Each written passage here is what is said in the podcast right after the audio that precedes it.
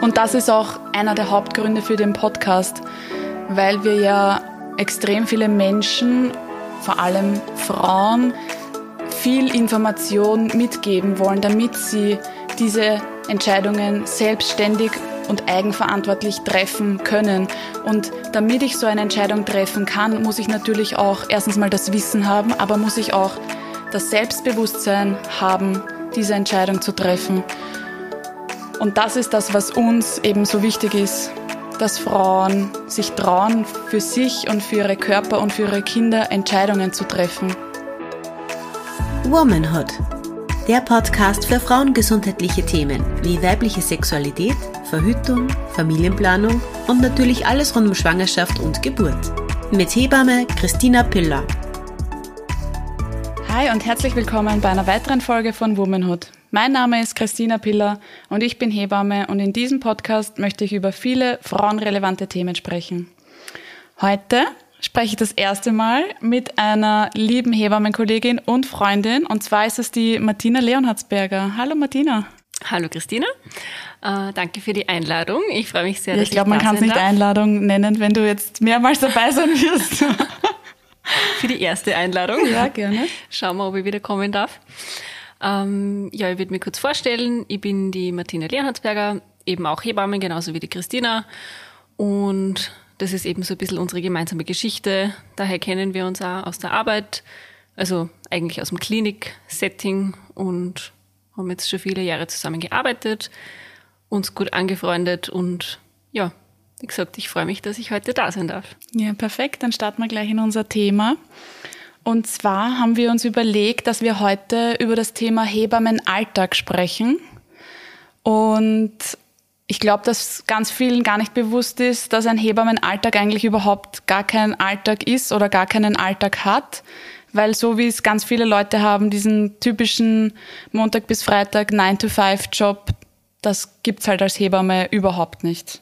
Also Hebammenalltag technisch, wie die Christina schon gesagt hat, gibt es nicht wirklich einen geregelten Alltag. Es ist eben in unserem Fall jetzt das Klinik-Setting, aber auch nebenbei das freiberufliche Setting. Wir arbeiten ja beide nebenbei freiberuflich und es ist einfach oft ein bisschen schwierig planbar, die Freizeit nebenbei, weil man einfach Dienste hat, die meistens eher unregelmäßig sind. Also wir arbeiten nicht in einem Dienstrat, wo man irgendwie immer Tag, Tag, Nacht hat und dann ein paar Tage frei, sondern es ist eigentlich bunt gemischt. Und nebenbei laufen dann eben oft noch die Nachbetreuungen oder Geburtsvorbereitungskurse. Bei vielen anderen vielleicht dann auch noch Hausgeburten, was einfach genau. noch weniger planbar ist. Das ist bei uns jetzt nicht der Fall, aber eben, wie gesagt, auch die Nachbetreuungen, die dann oft spontan dazukommen oder die man überraschend noch annimmt oder die vielleicht früher gebären, als man geplant hätte. Ja. Genau. Also es ist bunt gemischt mit Planen ist nicht so viel bei uns. Na, außer den Urlaub, den dürfen wir planen. Genau. da ist man dann nicht erreichbar. Ähm, genau, also die Dienstpläne sind eben, so wie die Martina schon gesagt hat, ganz unterschiedlich und dementsprechend versucht man sich dann eben die Woche oder die nächsten Wochen zu planen und einzuteilen. Aber wann die Frauen dann die Kinder kriegen, die wir dann nachbetreuen, das ist eben ganz unterschiedlich und das, diese Hausbesuche richtet man sich dann eben rund um den Dienstplan. Und da kann es dann eben manchmal sein, dass manche Wochen extrem voll sind, also mit Diensten und Nachbetreuungen und eben noch e eventuellen Kursen oder Fortbildungen, die man auch noch macht. Und dann gibt es wieder manche Wochen, die sind ruhiger. Was bei uns Hebammen, glaube ich, ganz oft ist, also zumindest bei uns beiden, wir haben ja jetzt vor der Folge ein bisschen darüber gesprochen, was wir erzählen wollen oder was zum Erzählen gibt zu dem Thema, ist, dass man ganz viele Nachrichten, egal ob per äh, WhatsApp oder E-Mail oder Anrufe bekommt von Freundinnen von Freundinnen oder von Unbekannten ähm, zu den ganz unterschiedlichsten Themen. Und oftmals ist es dann so, ja, ich bin die so und so und die so und so hat mir die Nummer gegeben. Ich hoffe, das ist okay. Ich habe eine Frage. Genau, ich sitze gerade nickend neben der Christina, weil das ist was, was wahrscheinlich die allermeisten Hebammen kennen, die freiberuflich arbeiten. Dass man einfach auch meistens zu jeder Tages- und Nachtzeit Nachrichten kriegt und angesprochen wird auf verschiedene Sachen, verschiedenste Fragen gestellt wird, die oft ja eigentlich sehr privat sind, aber was einfach zu unserem Beruf dazugehört. Voll auch gleich ganz viel Vertrauen, das da vorausgeschickt wird von Frauen, die uns manchmal ja gar nicht persönlich kennen, sondern dann eine Freundin fragen, ja, kannst du mir vielleicht die Nummer von der geben? Glaubst, darf ich mich da melden? Und ja, einfach urviel Bewusstsein auch von Anfang an, dass man sich da melden darf und dass das okay ist, dass man sich da meldet. Ich glaube auch eigentlich alle Hebammen sind da sehr auskunftsfreudig und sehr leiten da gern weiter. Genau, ja. Und wir versuchen auch immer gegenseitig ähm, uns die Frauen mehr oder weniger oder die, den Frauen Kontakt zu geben, wenn sich einer jetzt bei mir zum Beispiel meldet und ich habe für den Zeitraum keine Kapazität mehr, dann wird das oft in so WhatsApp-internen Gruppen mitgeschrieben, ob für den und den Zeitraum ungefähr in dem und dem Bezirk noch wer Kapazität hat und es lässt sich eigentlich immer wer finden. Also es betrifft uns auch in unserer Freizeit und wir ja, ich weiß nicht, kann man Freizeit und ich wollte gerade sagen, Freizeit, überlegt, Freizeit ist. ist das Freizeit? Haben wir je Freizeit? Ich, wir haben vorher schon drüber geredet, dass ja sich der Beruf und das Privatleben oder die private Seite der Hebamme vielleicht gar nicht so auseinander differenzieren lassen, genau, weil, vermischt sie sehr. Äh, weil sich das extrem vermischt, beziehungsweise weil das so ineinander verfließt, ähm, dass wenn man am Tisch sitzt in einer großen Gruppe, dass es oftmals, vor allem in unserem Alter, haben wir ja vorher gesagt, dass es oftmals dann zu einem Thema kommt, wo die Hebammenmeinung gefragt ist und obwohl man ja eigentlich gerade frei hat und obwohl man mit Freunden unterwegs ist, kommt dann oft die Hebamme in einem raus. Dann fühlt man sich oft, als wären die Scheinwerfer auf einen gerichtet. ja, das kennen wahrscheinlich die meisten Hebammen. Zu den privatesten Fragen. Ja. Oder, ja. Aber es gibt, das ist das Coole und das ist auch genau der Faktor, warum ein Podcast glaube ich, für mich überhaupt in Frage gekommen ist, weil, also alle, die mich kennen, wissen, dass ich ja so schon gern rede und dass ich die meiste Zeit eben von genau solchen Themen rede, Feminismus, Emanzipation und frauengesundheitliche Themen. Und dann, dass wir das ja auch untereinander, auch wenn wir uns privat sehen, geht es eigentlich die meiste Zeit um Geburtshilfe. Und dann habe ich mir gedacht, ja, warum nicht gleich einen Podcast machen, wo uns Leute, so wie wir normal miteinander reden, Frauen zuhören können und eventuell auch urviel Information daraus beziehen können von dem, was bei uns eigentlich komplett normal und alltägliches Gespräch ist. Hoffentlich ist es so. Der Hebammenberuf ist ja extrem abwechslungsreich. Also die meisten stellen sich darunter vor, wenn man darüber redet, dass man bei der Geburt dabei ist. Das dauert gefühlt in den Köpfen von anderen zehn Minuten und das war's. Aber der Hebammenberuf ist ja eigentlich extrem vielseitig. Ähm, beginnt oft schon in der Volksschule, aber da kann die Christina vielleicht drüber reden. ja, genau, mit Hebammen an Schulen, das mache ich ja recht gern. In ganz unterschiedlichen Altersgruppen gehen da Hebammen ähm, in die Kindergärten oder Volksschulen, auch Gymnasien, höhere Stufen und erklären zu den unterschiedlichen Themen. Manchmal ist es Verhütung, manchmal ist es Aufklärung, je nachdem, komplett altersgerecht, wertfrei und tabubefreit zu dem jeweiligen Thema. Oder wir arbeiten mit den Kindern ja auch voll viel. Das wird dann eben immer in der Rücksprache mit der jeweiligen Pädagogin oder mit dem jeweiligen Pädagogen gemacht, weil ich oftmals das Gefühl habe, oder das vermitteln mir auch die Lehrerinnen und Lehrer, dass es leichter ist für jemanden, der als Außenstehender in die Klasse kommt und dann über dieses Thema, das natürlich in manchen Altersgruppen gerade sehr für sie peinlich ist oder dass man da nicht drüber spricht, dass es eben wer Außenstehender macht und da alle Themen besprochen werden können und diese Person dann auch wieder geht, dass die eigentliche Biologielehrerin oder Volksschullehrerin dann nicht so viel Druck auch hat vielleicht. Und so viele sensible Inhalte mitkriegt, die vielleicht durch Fragen oder so dann rauskommen. Genau. Die man sich oft dann beim Fremden eher stellen traut als an die vertraute Lehrerin. Genau, ja. Also das ist auch ein Part vom Hebammendasein, der mir extrem taugt. Die Kinder sind urlustig. Also in der Volksschule, hat es immer so coole Fragen gegeben. Zum Beispiel eine Frage war, das war, finde ich, die beste Frage, ob man zweimal Sex haben muss, damit man Zwillinge bekommt. Love it. Nur deswegen, eigentlich muss man mich dafür gar nicht bezahlen. Ich mache es auch ohne Bezahlung. Ich finde es einfach immer wieder extrem amüsant. Genau, das war. Und? Was hast du geantwortet? Ich habe gesagt, nein, leider. aber kann man. Passiert wenn man auch so, aber man kann, genau. Man muss nicht, aber man kann. Ähm, genau, also nicht nur Hebammen an Schulen und unter der Geburt gehört zu unserem Spektrum im Arbeitsfeld, sondern eben noch ganz, ganz viele unterschiedliche Sachen. Die Martina zum Beispiel hat eine Zusatzausbildung beziehungsweise macht gerade eine Zusatzausbildung zur Akupunktur. Das heißt, die kann man auch sehr vielfältig nutzen. Genau, bei allen möglichen Schwangerschaftswehwehchen, zur Geburtsvorbereitung beziehungsweise zum Teil auch Einleitung, zur Geburt selber, bei unterstützenden Sachen, nach der Geburt für viele Sachen. Also das ist, es gibt einfach sehr umfangreiche Art Zusatzausbildungen oder Fortbildungen, die man machen kann und auch machen muss zum Teil weil wir uns ja fortbilden müssen als Hebammen in Österreich, was eh absolut Sinn macht natürlich und man immer sehr viele neue Einblicke kriegt. Genau. Und ja, es gehört auch schon die Beratung vielleicht sogar schon vor der Schwangerschaft dazu, bei Kinderwunsch, die Begleitung während der Schwangerschaft, Geburtsvorbereitung. Also es gibt wirklich kaum was, was wir nicht machen ja, genau, können. Ist extrem umfangreich.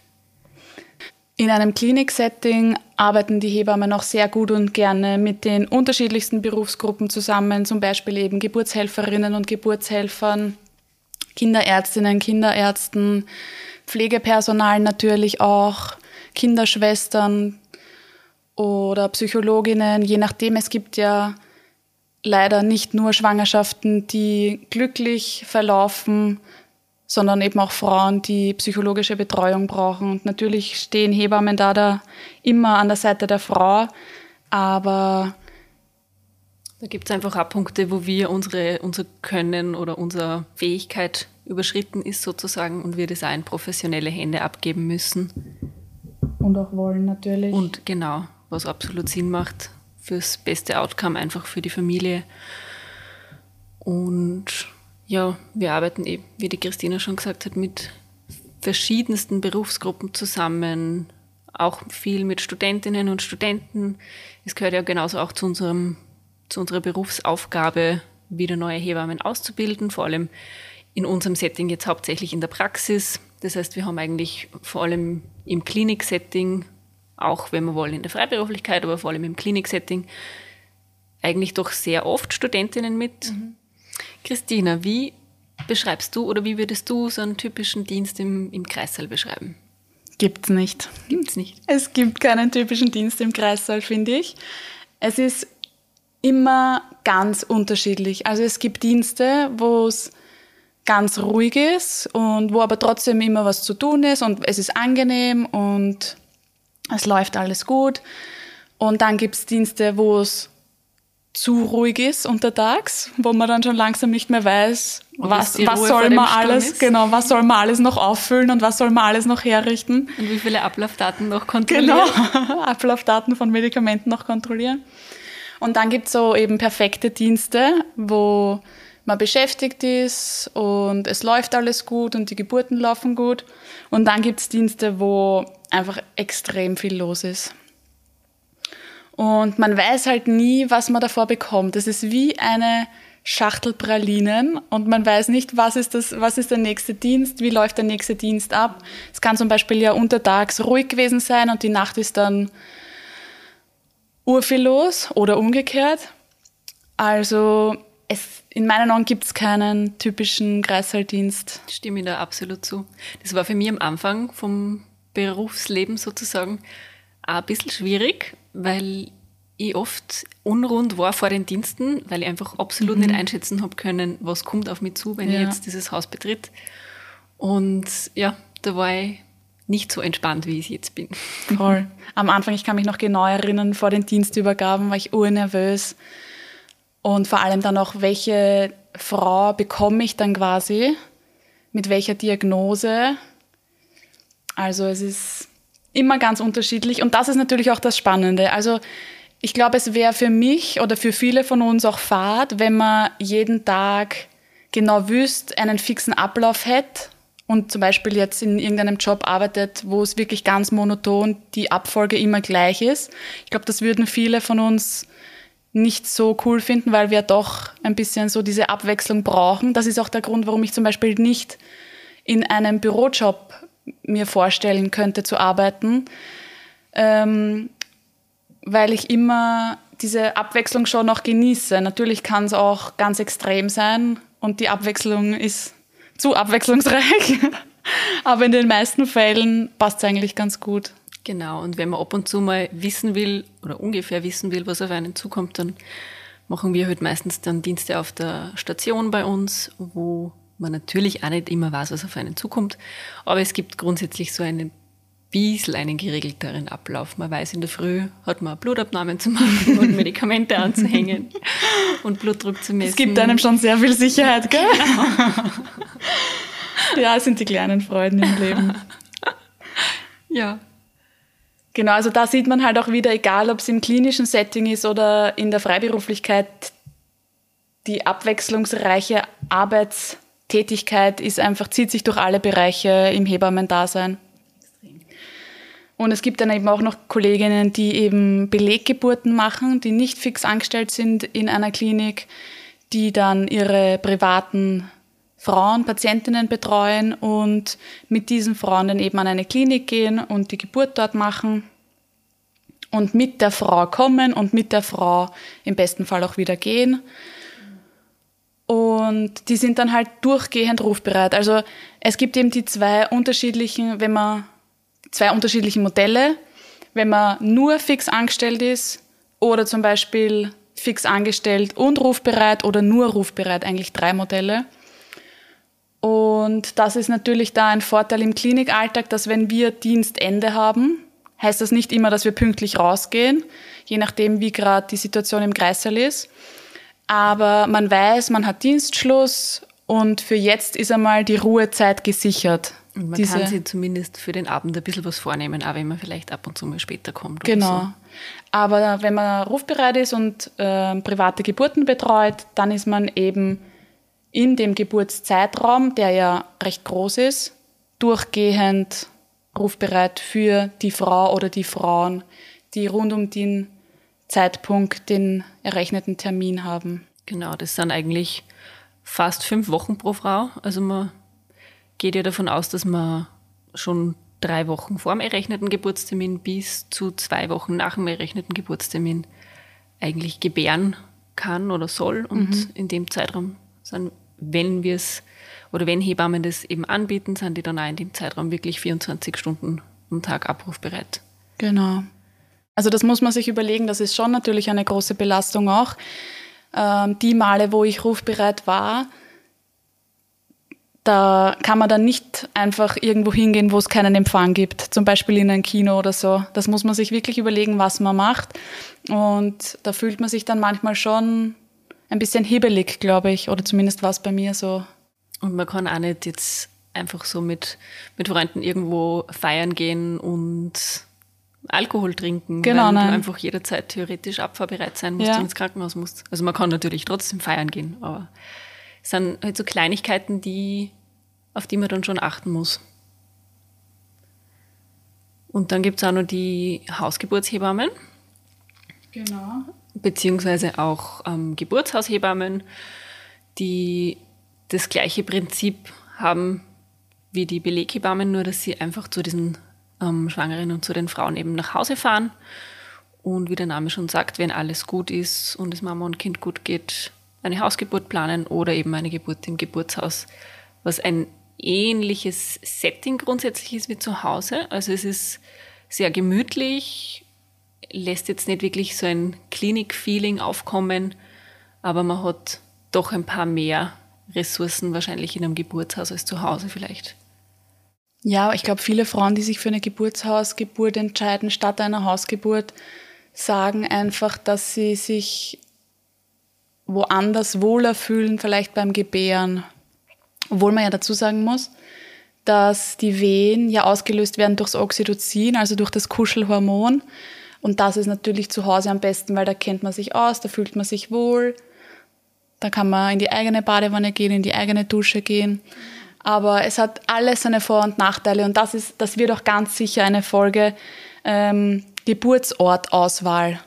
Weil das alleine, ich glaube, da beschäftigen sich nicht so viele Frauen damit, weil für die meisten ist klar, okay, ich gehe einfach in eine Klinik, bekomme dort das Kind und gehe dann wieder heim. Aber wenn man gesund ist und wenn das Baby gesund ist und wenn mit der Schwangerschaft alles passt und man prinzipiell eine risikoarme Schwangere ist, gibt es eigentlich mehrere genau, Möglichkeiten. Genau, gibt es mehrere Möglichkeiten, die einem da offen stehen.